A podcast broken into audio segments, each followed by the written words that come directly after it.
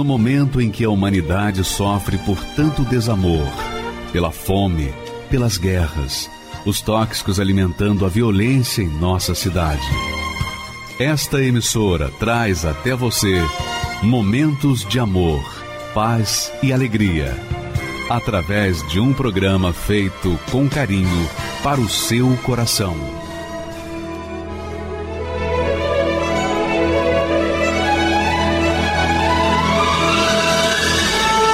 E agora, com você, a Palavra Amiga do Bispo Macedo.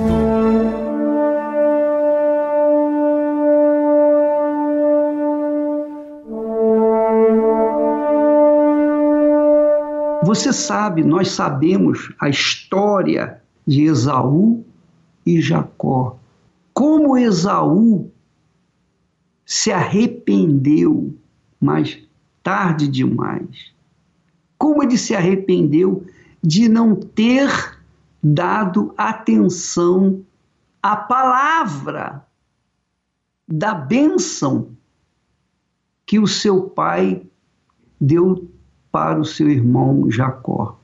Ele se arrependeu, porque ele não deu atenção, ele não deu a mínima atenção para com a palavra que ele sabia, como primogênito, teria o direito de assumir o lugar do seu pai. Se ele desse ouvidos à voz de Deus, se ele tivesse dado ouvidos à palavra de Deus passada pelo seu pai, pelo seu avô, porque havia essa lei, a lei da primogenitura o primogênito seria o substituto do pai.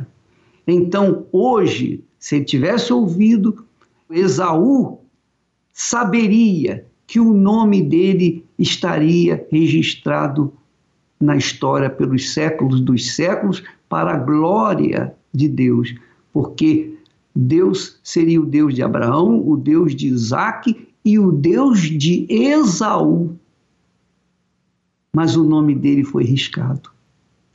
Ainda que ele tivesse se arrependido com choro, com pranto, mas a palavra de Deus não pode voltar atrás. Não pode voltar atrás. A palavra de Deus é, é, é inflexível.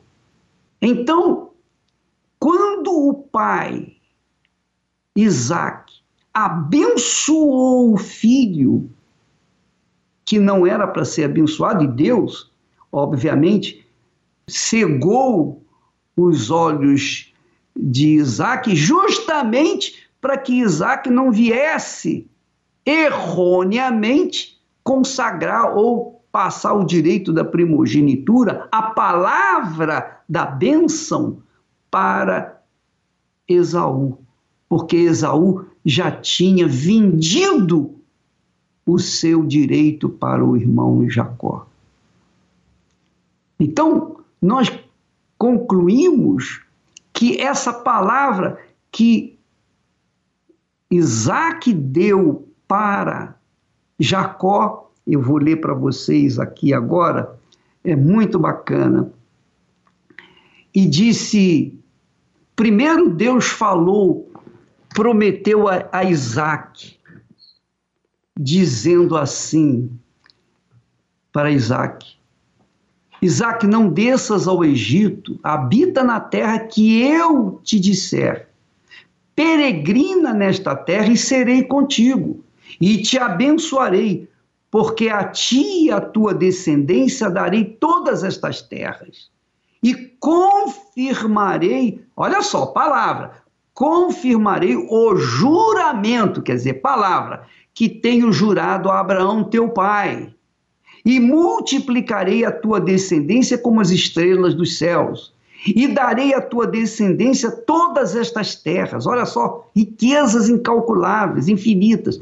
Por meio dela serão benditas todas as nações da terra. Quer dizer, através da palavra empenhada por Deus para Abraão, agora estava sendo empenhada para Isaac, o filho de Abraão.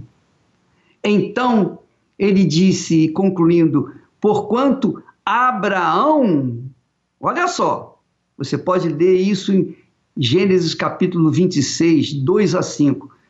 Mas ele diz assim: Porquanto Abraão obedeceu a minha voz, palavra, e guardou o meu mandado, palavra, os meus preceitos, palavra, os meus estatutos, palavra, e as minhas leis, palavra. Quer dizer, portanto, Abraão obedeceu, obedeceu.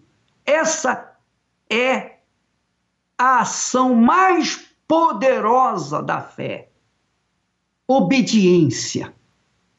Porque quando a gente obedece, a gente é servo. Quando a gente desobedece, a gente não é servo. Servo é aquele que obedece.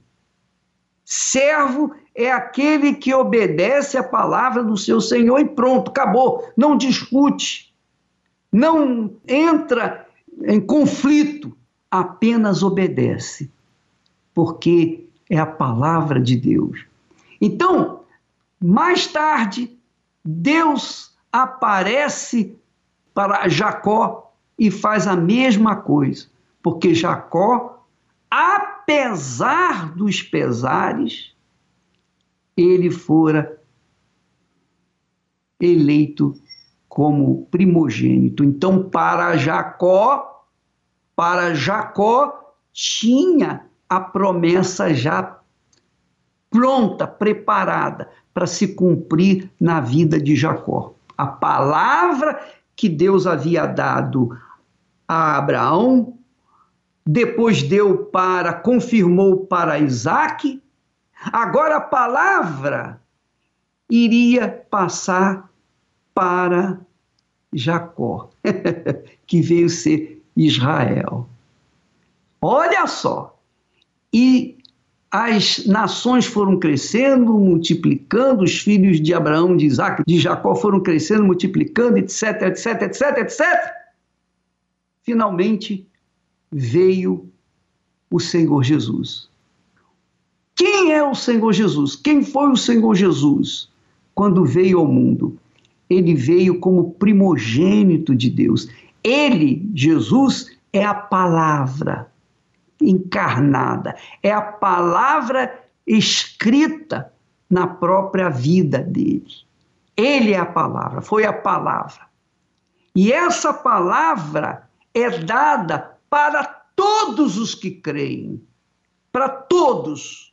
Mas, obviamente, os que creem, e somente os que creem, tomam posse das suas promessas, das suas bênçãos, melhor dizendo. Então, quando Jesus fala, ide por todo o mundo e pregai o evangelho, falai, levai a minha palavra a todas as nações. Quem crer, quer dizer, quem obedecer, quem andar na minha palavra, quem submeter-se à minha palavra, quem moldar o seu caráter, o seu gênio, a sua vida à minha palavra, e for batizado, quer dizer, morrer para esse mundo e viver para mim, será salvo. Se atentamente ouvir a Deus e os mandamentos seus obedecer, o Senhor meu Deus me exaltará sobre todas as nações, onde eu passar não correrei atrás de bênçãos. Sei que elas vão me alcançar. Onde eu colocar a planta dos meus pés, sei que a sua bênção chegará.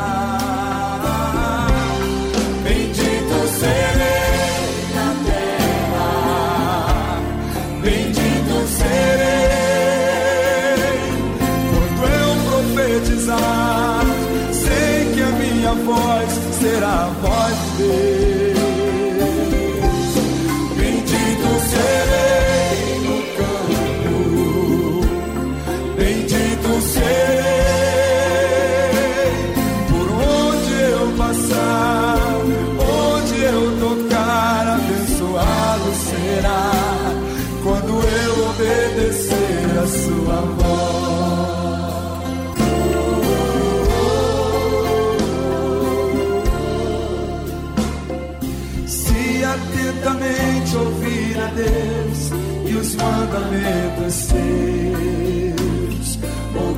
O Senhor meu Deus, o Senhor meu Deus me exaltará sobre todas as nações. Onde eu passar, eu não correrei atrás de Deus, oh Deus, sei que elas vão me alcançar onde eu colocar a planta dos meus pés. Que a sua bênção chegará. Bendito serei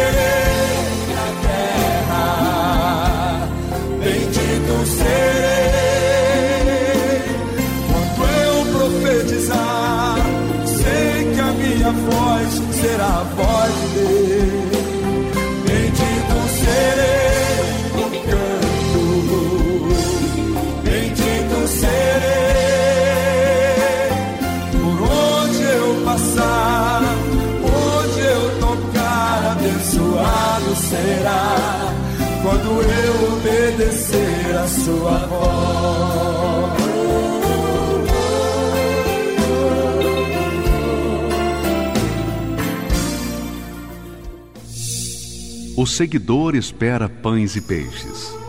O discípulo é um pescador. O seguidor luta por crescer.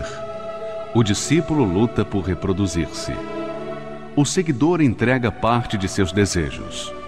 O discípulo entrega toda a sua vida. O seguidor gosta do afago. O discípulo gosta do serviço e do sacrifício. O seguidor vale porque soma. O discípulo porque multiplica. O seguidor é condicionado pelas circunstâncias. O discípulo as aproveita para exercitar a sua fé. O seguidor é valioso. O discípulo é indispensável. Igreja Universal do Reino de Deus.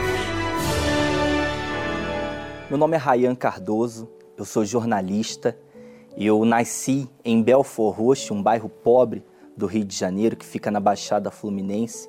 Eu posso falar com certeza para você que eu fui um dos maiores picaretas que a Igreja Universal já teve como membro. Porque eu fui nascido e criado na Igreja Universal, eu fui consagrado no altar da Igreja Universal. A minha mãe tem 37 anos de Igreja Universal, então ela me criou nos preceitos da fé, sempre me ensinando que era certo, que era errado. E eu fui crescendo nessa fé. Eu achava aquilo muito bom, eu gostava muito.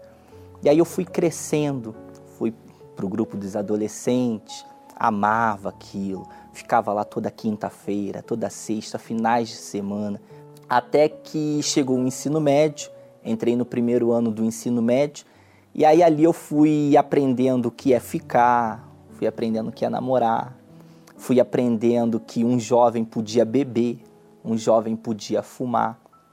E essas coisas começaram a me cativar, e isso acabou é, me afastando demais na igreja. Então, aquele Rayan, que era o orgulho da mãe, que estava sempre na igreja ali com a mãe, que ajudava a mãe lá na igreja, estava sempre com ela, aquele Rayan começou a se afastar da mãe, começou a se afastar da igreja.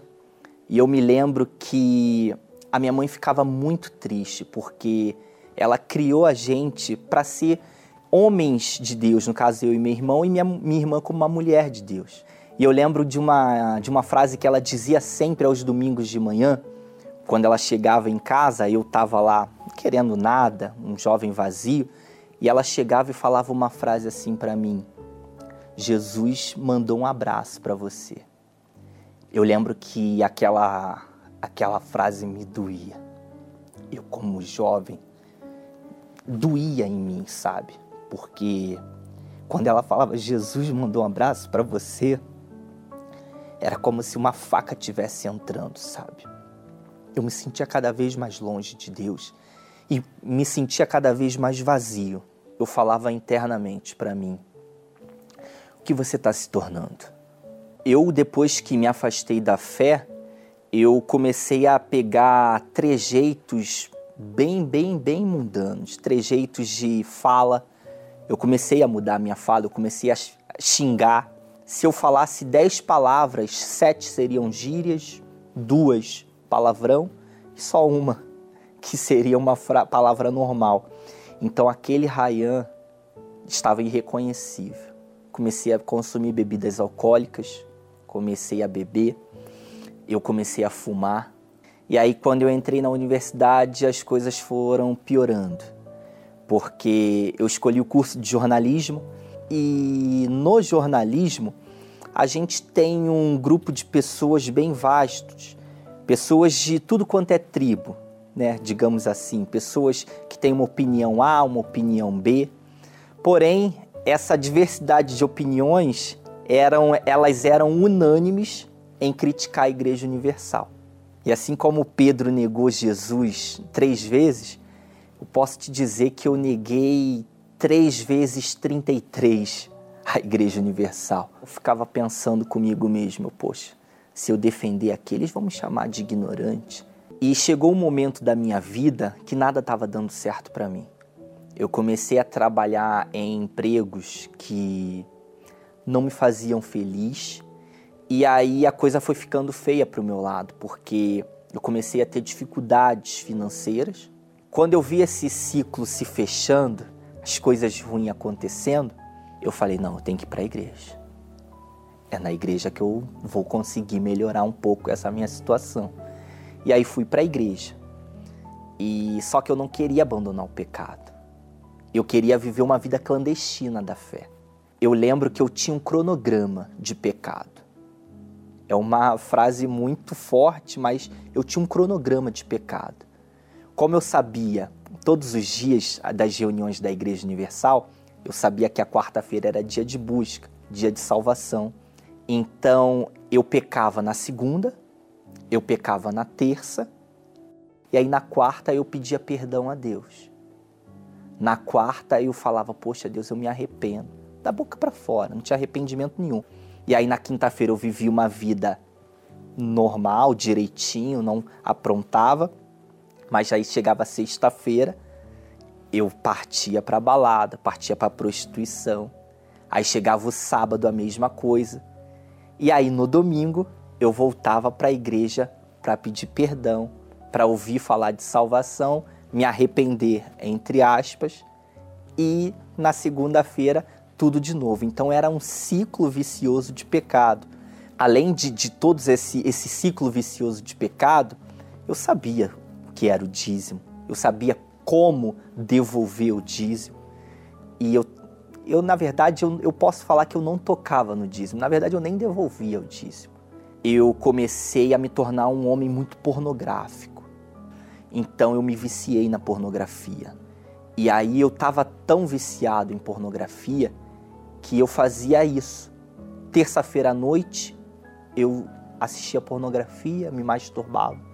E aí chegava na quarta eu pedia perdão.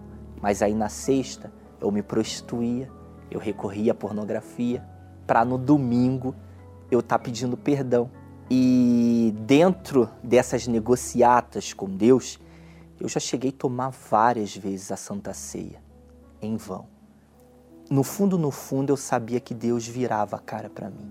Eu estava tão endemoniado, eu estava com a mente tão bloqueada, o mal me conduzia dentro da igreja. O mal me afastava das reuniões de libertação. Então eu tinha até estratégia quando tinha oração forte. Eu ia para o banco do meio, para o meio do banco. A fileira estava lá, eu ficava no meio, porque ali ia ficar mais difícil do obreiro entrar na fileira para colocar a mão na minha cabeça. Eu comecei a desenvolver uma gastrite crônica muito grande, comecei a ter problemas no estômago, é, tive um princípio de infarto novo, eu tive um princípio de infarto, fui parar no hospital, eu morria de medo, tinha muito medo de morrer mesmo. Eu estava voltando da zona oeste do Rio, da Barra da Tijuca, e passando pela linha vermelha, eu estava dentro de um ônibus. E aí, nesse ônibus, do nada parou a linha vermelha. Começou um tiroteio muito grande, intenso, tiros de, de, de fuzil. E para piorar, eu estava vindo de uma prostituição. Então eu sabia que se eu morresse, se, eu, se acontecesse alguma coisa ali comigo, se eu morresse ali, eu ia para o inferno. E aí eu estava em casa, pensando. E aí comecei a pensar no meu passado. E aí um dia eu fui tomar banho. Fui tomar banho, abri a gaveta onde eu guardava minhas roupas. E aí quando eu abri a gaveta veio uma foto. Tava eu e minha irmã eu chego a me emocionar porque foi muito forte, muito forte. Eu tava com um sorriso naquela foto, puro, sincero. E aí eu olhando aquele sorriso daquele Ryan de antigamente, eu, eu pensei assim, caramba, eu era feliz mesmo. Isso é felicidade. E aí eu pensei assim, eu falei, eu vou voltar vou voltar a ser esse Ryan aqui. Isso era uma terça-feira quando eu vi essa foto. E aí eu fui para a igreja na quarta-feira. Eu lembro como se fosse hoje, o dia que eu me preparei para aquela quarta-feira. O bispo Macedo tem uma frase muito legal que o bispo fala assim: com Deus é tudo por tudo. E aí eu fui para esse tudo por tudo. Eu falei, meu Deus, eu não sou digno da tua misericórdia, porque eu fui esse rapaz horrível esse tempo todo. Eu não sei nem se o Senhor vai me perdoar. Mas eu quero entregar essa vida velha para o Senhor. Eu não quero mais ter essa vida. Era tudo que eu precisava. Eu queria começar do zero. E eu falei, caramba, Deus me aceitou de novo. Deus me me abriu a porta. Aquele dia foi glorioso. Eu me levantei, parecia que uma manada de elefante tinha saído das minhas costas. Eu me senti liberto. Não manifestei com demônios, não não precisei de oração forte, mas ali eu fui liberto. E ali eu tive um encontro com Deus ali eu conheci Deus pessoalmente. Posso dizer pessoalmente, ah, mas Deus é espírito. Não, mas eu, eu tive com Deus ali naquele dia. E ali eu comecei a viver numa novidade de vida. Eu fui para casa, tive que ir para casa, mas aquele Rayan já tinha se transformado. Aquele Rayan não era mais o mesmo. Aquele Rayan que pegava o celular para entrar na internet e abria em sites pornográficos, pegava o mesmo celular, mas para ouvir pregação. Aquele mesmo Ryan que ia para a rua, via as meninas olhando para ele, logo pediu o telefone, trocava informações com ela, virava o rosto para essas meninas.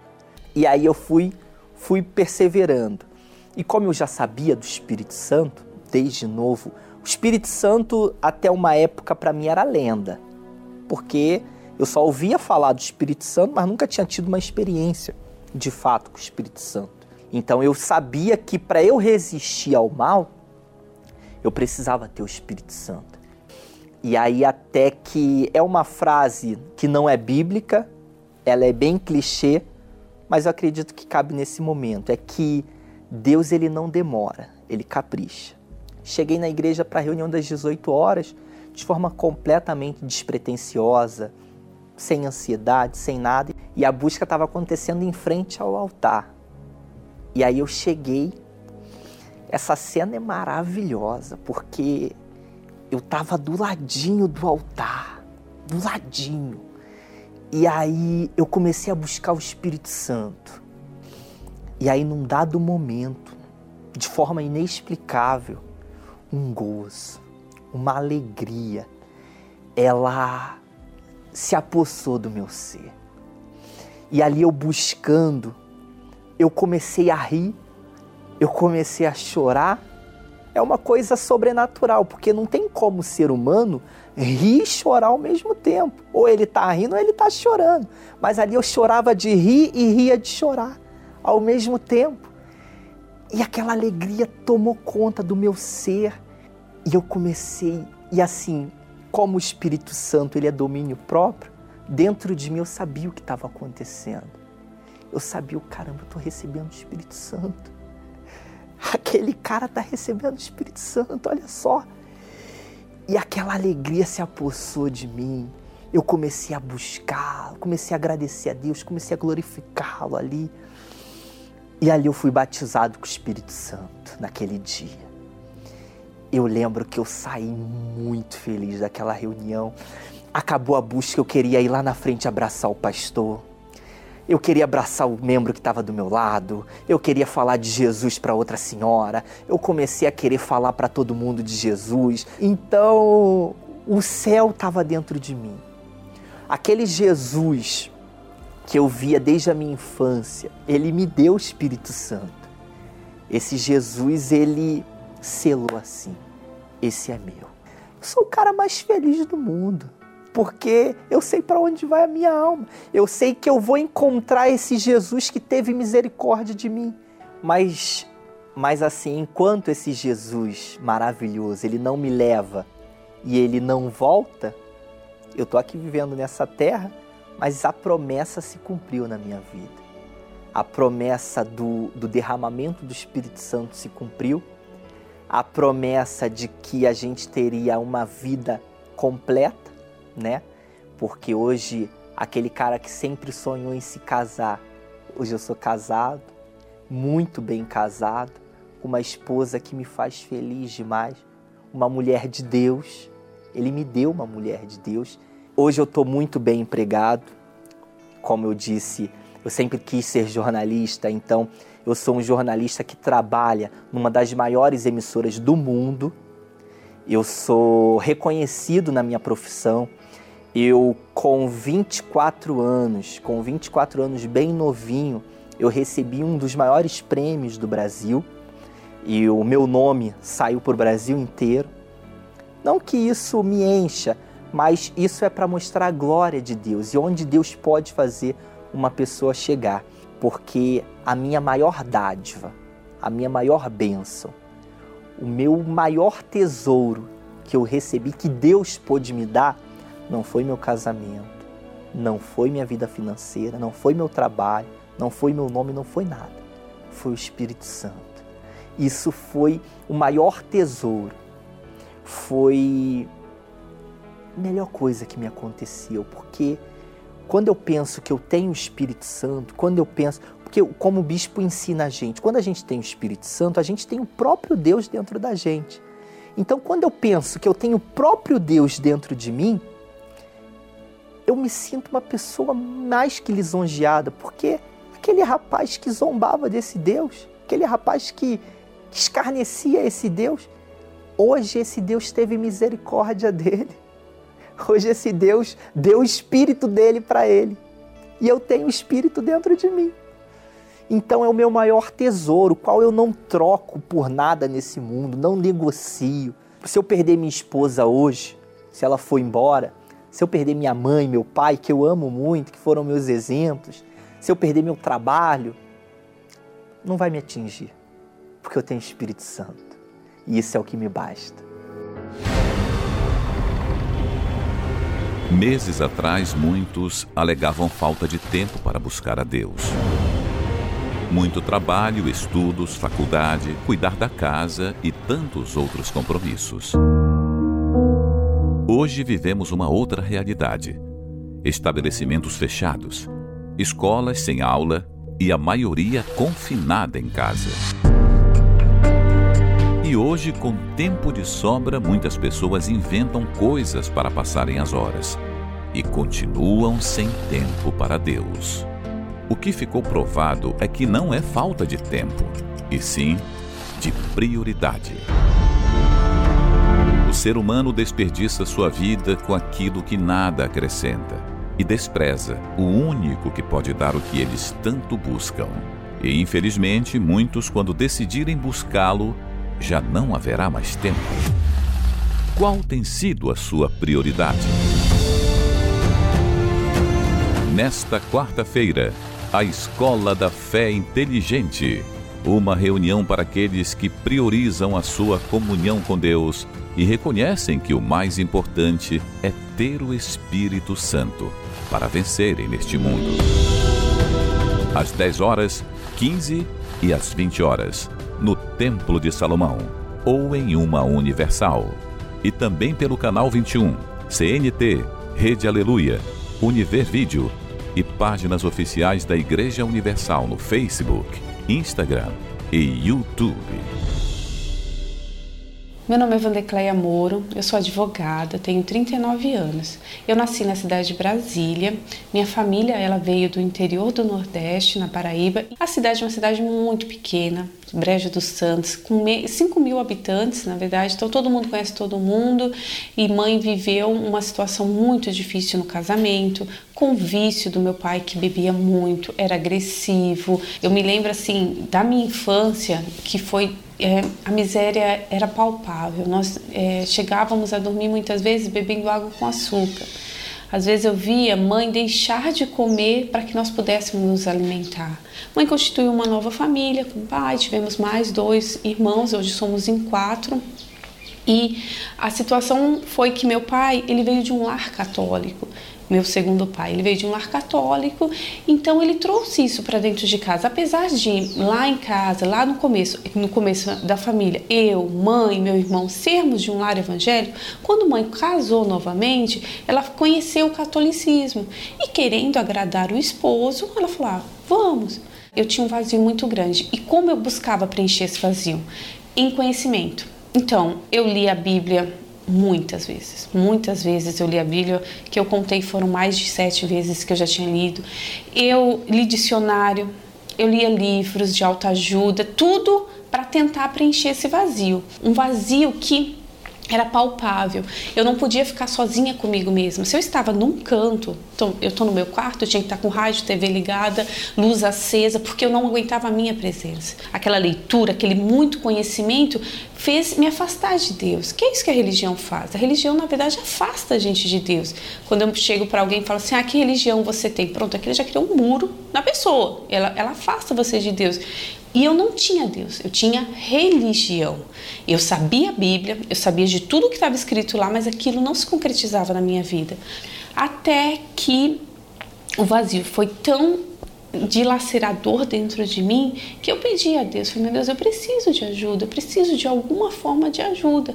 E eu pensei, falei, ai, esse vazio é porque eu não tenho uma família. Eu dependo da minha mãe, eu dependo do meu pai, eu não tenho uma família, eu não tenho alguém para dar e receber amor e fui em busca de um casamento. Encontrei meu esposo na igreja, um homem de Deus, na igreja, certinho, não tinha o que dar errado. Pronto, casamos. Seis meses nos conhecemos, casamos, tudo bem. Era feliz? Era para ser feliz, mas eu não era. Meu esposo me amava, eu amava ele, tudo certinho, mas e a felicidade? Então eu cheguei pro meu esposo e falei, amor, acho que a gente pode ter um filho, porque eu pensei, eu não falava para ele, mas eu pensei, eu preciso ser mãe, eu preciso ser mãe e aí eu vou ser completa. E aí a felicidade tinha? Não. Eu não tinha, não tinha, não preencheu essa felicidade. E nesse meio tempo foi que mãe começou a ir na Igreja Universal. Foi bem naquela época em que saiu matérias nos jornais, que o bispo era charlatão, teve fotos dos obreiros com sacos pretos falando que era dinheiro. E a minha cabeça é assim: Igreja Universal é a igreja do Zé Povinho. O bispo Macedo é um charlatão que tem uma oratória muito boa, engana as pessoas porque elas não conhecem a Bíblia, porque ele não fala o que está escrito na Bíblia. Não, é um enganador. Eu falei, minha mãe, ele não vai enganar. E ficava na cabeça de mãe: mãe, mãe não pode ir, mãe não está certo, mãe não tá... Pai, não deixa a mãe ir, essa igreja não presta, não é de Deus, é uma seita, não é uma igreja, não vai. E mãe perseverando, perseverando, e muitas vezes ela me chamava para ir, mas eu não ia, não aceitava. Então ela mudou de estratégia, muito sábia. Meu filho era pequeno, ela falava assim: traz o bichinho para eu ver. Quando eu chegava em casa lá, para que ela pudesse ver meu filho, estava o meu irmão fazendo núcleo. O mesmo irmão que leu a Bíblia comigo, que estudava, eu falava: não, como pode? como essa igreja conseguiu enganar o meu irmão? Não, não é possível, porque o Tony estuda, o, o Tony conhece a Bíblia, ele não ia se deixar enganar. Então, eu, aquilo, aquele movimento, aquela visão de ver meu irmão pregando algo que eu já tinha ouvido, muitas vezes passagens que eu já tinha ouvido, mas com um espírito diferente, falei, tem alguma coisa diferente. Foi quando eu escolhi dar uma chance. E eu ia na igreja. Comecei a ir escondida de todo mundo, porque eu não podia dar o braço a torcer de ir na igreja do Bispo Macedo, né? Afinal, eu ia numa igreja certinha, eu não tinha que dar o braço a torcer, então eu ia escondida. Com um orgulho que só a religiosidade traz. Um orgulho enorme, porque eu ia na reunião das três e era um pastor jovem que fazia a reunião. Então, às vezes, ele falava assim: leia, é, tá escrito em tal versículo isso, isso, isso. Eu já falava assim: não não está nesse versículo, está em outro lugar. Não é dessa forma. Olha, ele nem sabe o que está falando. Aquele orgulho que queria bloquear. Mas aquilo foi sendo quebrado, foi sendo quebrado. Aí a minha visão da Igreja Universal mudou. Eu já não havia como uma seita. Foi preciso humildade, foi preciso deixar de lado o orgulho e reconhecer que eu precisava de Deus, que eu não era a super teóloga que sabia tudo. Não, eu poderia saber, ouvir falar de Deus, mas eu não conhecia, não tinha intimidade com Ele. Minha oração não passava, eu sabia que Deus não me ouvia, eu não tinha uma intimidade com Ele. E foi aí que eu fui buscar o Espírito Santo, reunião após reunião, o pastor pregando. E quando teve, quando chegou aquele momento, eu me recordo que meu esposo não gostava que eu fosse na igreja. Então, ele, da mesma forma que eu persegui mãe, ele me perseguia. Ele não queria que eu fosse. Então, ele saía para trabalhar, eu pegava meu filho, saía escondida de ônibus e ia para a igreja. E teve uma, uma semana que ele, ele, que não é bobo nem nada, sabia que eu estava indo escondida, ele tirou os passes e me deixou sem dinheiro em casa. E era uma quarta-feira. Eu falei, meu Deus, eu não vou para a igreja, mas o, o pastor pregou que hoje ia ser descido do Espírito Santo. Eu entrei dentro do meu quarto, meu filho ficou com minha sogra, com ela cuidando.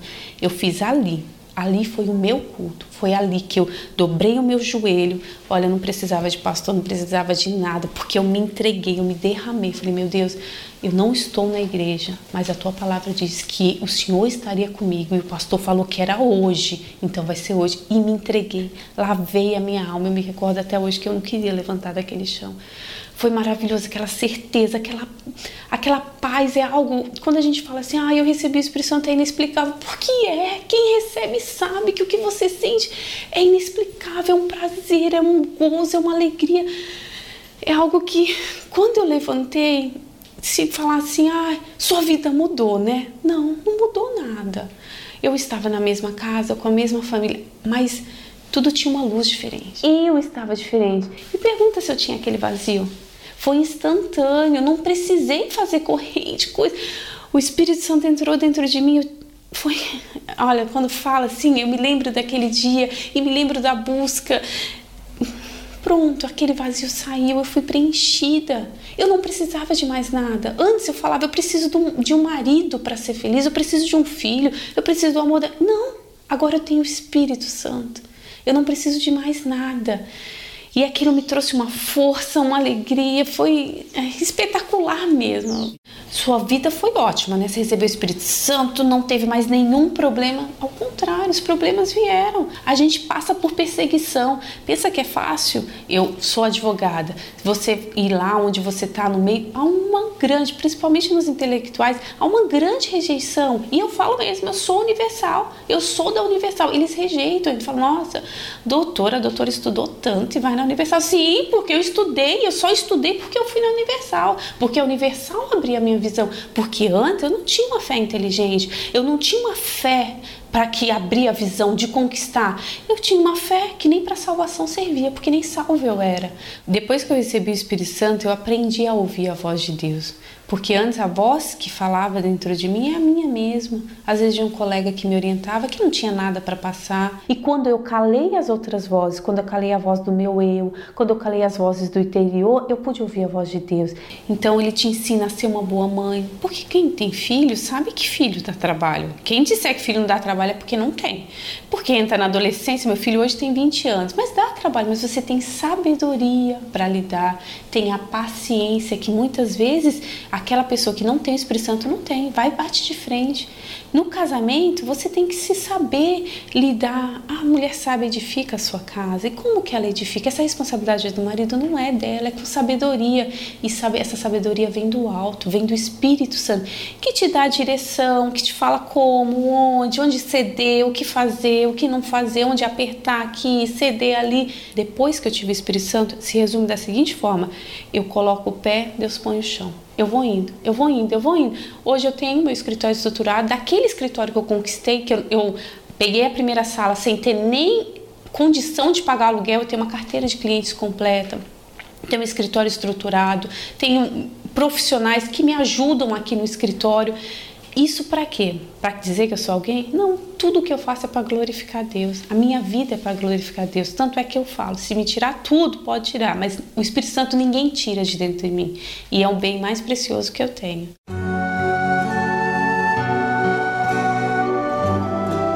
A fé e a inteligência trabalham juntas.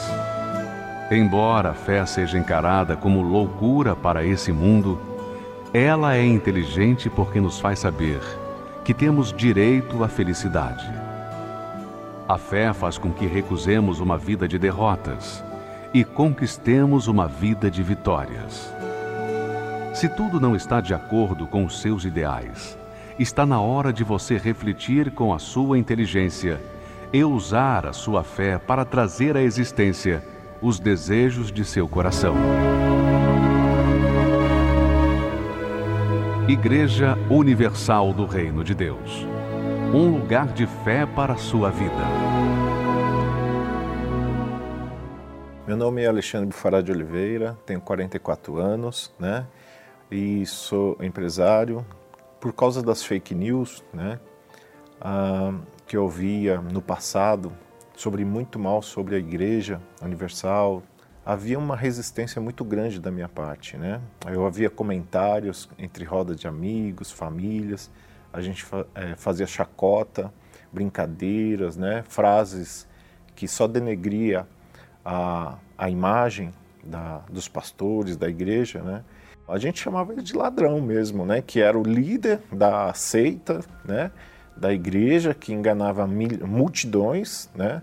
Que só pensava em arrecadar que tinha fazia eventos grandiosíssimos, como foi feito em Maracanã e tudo mais, mas ele tinha um poder de convencimento muito grande perante a, as pessoas, principalmente falava das pessoas humildes, né? Ah, como é que pode roubar as pessoas humildes, as pobres, né? Já não tem nada, ainda eles vão lá e tiram o resto que a pessoa tem, né? Tinha resistência, como eu falei, eu não queria ser um, um crente, um, um um religioso, né? Não queria, abominava esse tipo de coisa. Então, o que eu tinha uma visão para frente, moderna, né? Falei, não, eu não preciso de ninguém, eu quero, eu vou lá, vou conquistar e tudo mais, né? Só que não foi bem assim, né? Na faculdade, estudava tudo, mas teve uma época que eu já não consegui pagar a faculdade. Já começou a, a ter muitas dívidas na minha vida, né? Então, é, eu não conseguia pagar as contas, não conseguia é, pagar os cheques, eu tinha muitos cheques devolvidos, havia é, pessoas me cobrando o tempo todo, pessoas que me ligavam, pessoas que me visitavam. E isso foi me dando desânimo, foi me dando é, uma, vamos dizer, uma depressão, porque eu não queria, às vezes, nem sair de casa, porque eu sabia que se eu saísse de casa para ir trabalhar, chegando no trabalho, as pessoas iam estar me cobrando. Na oportunidade que eu tinha funcionários, um office boy, eu tinha um funcionário que eu cheguei a pagar ele atrasado, às vezes pagava ele e eu ficava desejando aquele valor que eu estava pagando ele, porque às vezes eu não tinha o salário que ele que eu estava pagando a ele, eu não tinha para mim mesmo, né? Eu lembro que um amigo de infância até chegou para mim falando de igreja, falando vamos lá, que né, porque eu contei meus problemas para ele, né, e ele falou, não, vamos lá, vamos participar de uma reunião, né, e tal. Eu falei, não, mas, mas igreja, né, não, não, não gosto de igreja, não quero saber de igreja, né. E aí quando eu fiquei sabendo que era universal, eu falei, ah, pior ainda, né, não quero. Então eu não via saída, falei, ah, quer saber? Eu vou, vou ver o que ele, vamos ver o que ele, né, para ele parar de falar, vou lá, né, vou conhecer. E, e aí eu fui numa quarta-feira na igreja, igreja cheia, e fiquei lá atrás, né? Só observando, não entendia nada que estava se passando. Mas aí a palavra do pastor que estava falando me chamou muita atenção, porque ele falou muito forte daquilo que eu estava vivendo, daquilo que eu estava passando. Parecia que não tinha ninguém na igreja, só tinha eu, ele estava falando exatamente os meus problemas. E ele deu aquela palavra de fé, de ânimo, não, você vai conseguir e tal. E, e ninguém estava mais falando isso comigo, né? Eu estava desanimado. Então, quando ele começou a falar isso, pô, subiu um ânimo, já uma, uma vontade de querer lutar mais, né? Ele falou assim: é, quem tem seus dízimos de ofertas quer trazer aqui na frente. E de repente uma multidão de pessoas foi lá na frente. Ele nem falou mais nada, falou só isso. E um monte de gente foi voluntariamente entregar seus dízimos, suas ofertas, e já me chamou a atenção aquilo. Eu falei, poxa, né? Cadê a lavagem cerebral, né? Quer dizer, aquilo, aquela, toda aquela resistência que eu tinha caiu por terra, porque foi algo muito espontâneo, né? Que as pessoas estavam indo, estavam ofertando, né? Porque elas iam naquela confiança, que eu percebi que elas iam naquela confiança de estar plantando, né? E comecei a ofertar, comecei a ser dizimista, para a obedecendo o que a própria palavra que falava, né? E, e ali eu senti alegria, né, em dar. E via também nas pessoas a alegria de estar contribuindo. Né? E aí Deus foi abrindo portas em tudo, foi revertendo aquilo que estava é, de dívida, eu paguei todas as dívidas, comecei a prosperar, comecei a, a fazer novos negócios. Então, quer dizer, houve realmente uma mudança muito grande na minha vida. Depois de um pouco tempo, eu casei, fui abençoado no casamento. Então, foi evoluindo passei a ter, teve os meus filhos, né? então tudo foi mudando. Paulatinamente as coisas foram acontecendo, Deus foi me dando a orientação do que eu deveria fazer. Então são coisas novas que eu fui aprendendo no decorrer do tempo. Até hoje eu posso dizer que eu aprendo, mas é uma faculdade. Todo dia é um aprendizado novo, todo dia é uma coisa a acrescentar no meu eu, na minha vida. E isso tem me feito muito bem. Sim, eu me sinto prejudicado, sim, por, pelas fake news, pelas notícias erradas, né? Por até pelos comentários das pessoas, porque se não fosse isso, antes eu teria aceitado o convite e antes eu teria aberto meus olhos para uma para Deus, né? Não só para a igreja, mas para Deus mesmo.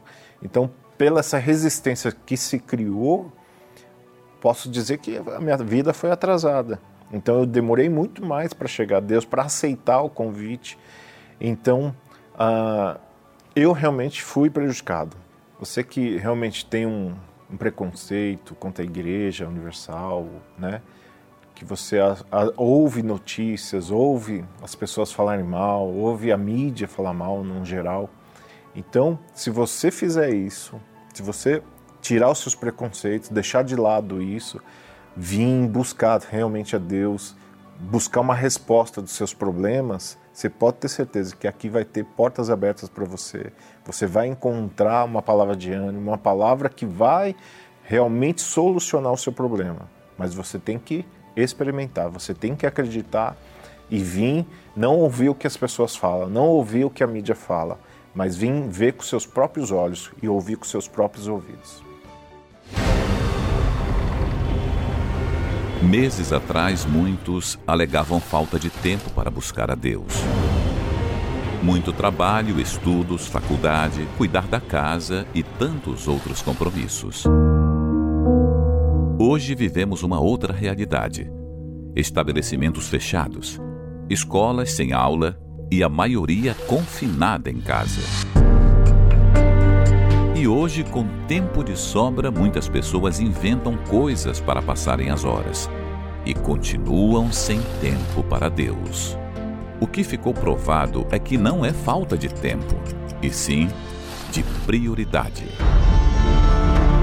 O ser humano desperdiça sua vida com aquilo que nada acrescenta e despreza o único que pode dar o que eles tanto buscam.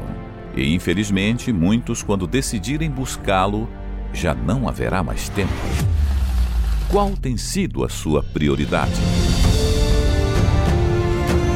Nesta quarta-feira, a Escola da Fé Inteligente.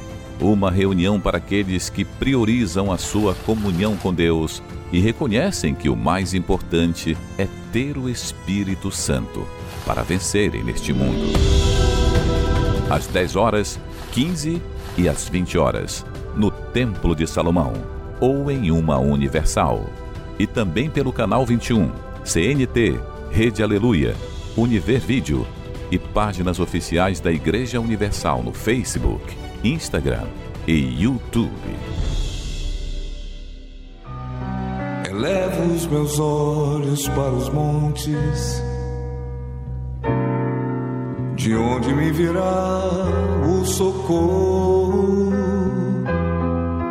Meu socorro vem do meu Senhor,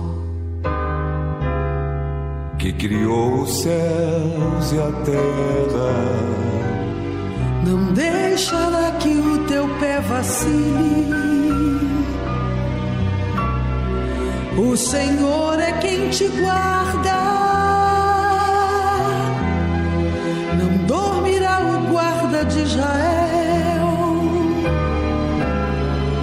Pois ele é o teu